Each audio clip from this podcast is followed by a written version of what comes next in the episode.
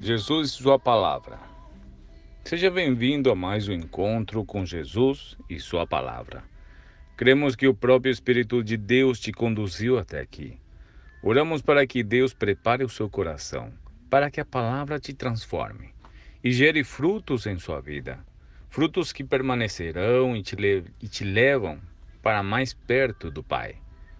Deixe seu like e seu comentário e envie para alguém que você ama e você sabe que precisa ouvir essa palavra. Se desligue das distrações e ouça com atenção o que o Espírito Santo de Deus quer falar ao seu coração. Toda honra e toda glória seja dada a Jesus Cristo. Jezabel ou Dorcas. Ou Jesus é tudo para nós, ou ele não é nada. Ou somos discípulos ou somos impostores. Ou somos influenciadores ou somos manipuladores. Ou somos joio ou somos trigo. Ninguém pode servir a dois senhores, pois odiará um e amará o outro, ou será leal a um e desprezará o outro. Não podeis servir a Deus e a Mamon. Mateus 6:24 ou Lucas 16:13. Quantas pessoas você trouxe para Jesus este ano? Você está falando de Jesus para alguém? Colega, amigo, familiar, filho. Você fala a palavra de Jesus na sua casa? Você ora pelos seus familiares ou outras pessoas? Você está servindo a Jesus ou somente sendo servido? Você lê a Bíblia todos os dias? Você ora e tem relacionamento com o Espírito Santo todos os dias? Mateus 5, do 13 a 15. O segredo do reino é de impactar, influenciar pessoas e não de controlar e manipular. O nome Jesus influencia porque ele cura, restaura, liberta, ama, orienta, acompanha, ressuscita coisas que já morreram faz tempo, como sonhos, casamentos, ele pode ressuscitar. Em Atos 9, do 36 a 42, vemos a história de Dorcas ou Távita. Primeiros relatos da igreja primitiva, uma das sete ressurreições na Bíblia. Era uma pessoa de boas obras, costurava para viúvas, é, conhecida por seu caráter e atitudes, Dorcas era muito querida e estimada. A morte dela movimentou pessoas. Em Tiago 1,27, o verdadeiro cristão serve e se mantém em santidade. Dorcas se santificava. A única vez que a Bíblia se refere a uma discípula, diferente de simpatizante. Foi útil na vida, servindo viúvas. Foi útil na morte. A morte dela resultou unidade na igreja. Foi útil na ressurreição, pois muitos passaram a crer no Senhor e toda a cidade foi impactada. O verdadeiro discípulo ainda influencia até mesmo na morte. Colossenses 4:5 Sejam sábios no procedimento para com os de fora. Aproveitem ao máximo todas as oportunidades. A fé em ação resulta em obras concretas. O impacto é real.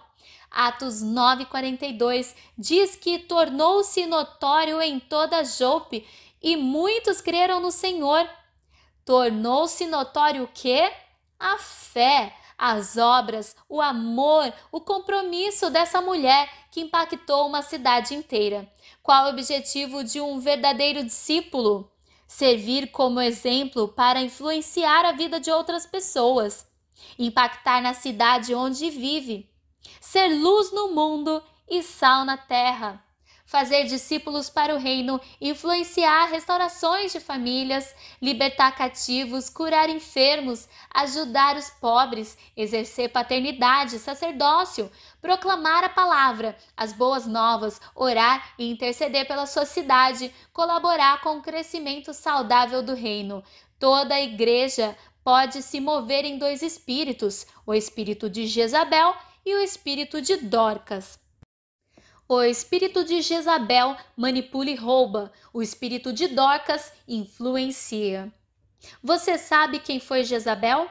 Bom, Ela é retratada 850 anos antes de Cristo, foi esposa do sétimo rei de Israel, Acabe, filha de Etbaal, rei dos filisteus em Sidom. Conhecida como independente, manipuladora, sensual, prostituta, sedutora, inimiga de tudo aquilo que é de Deus.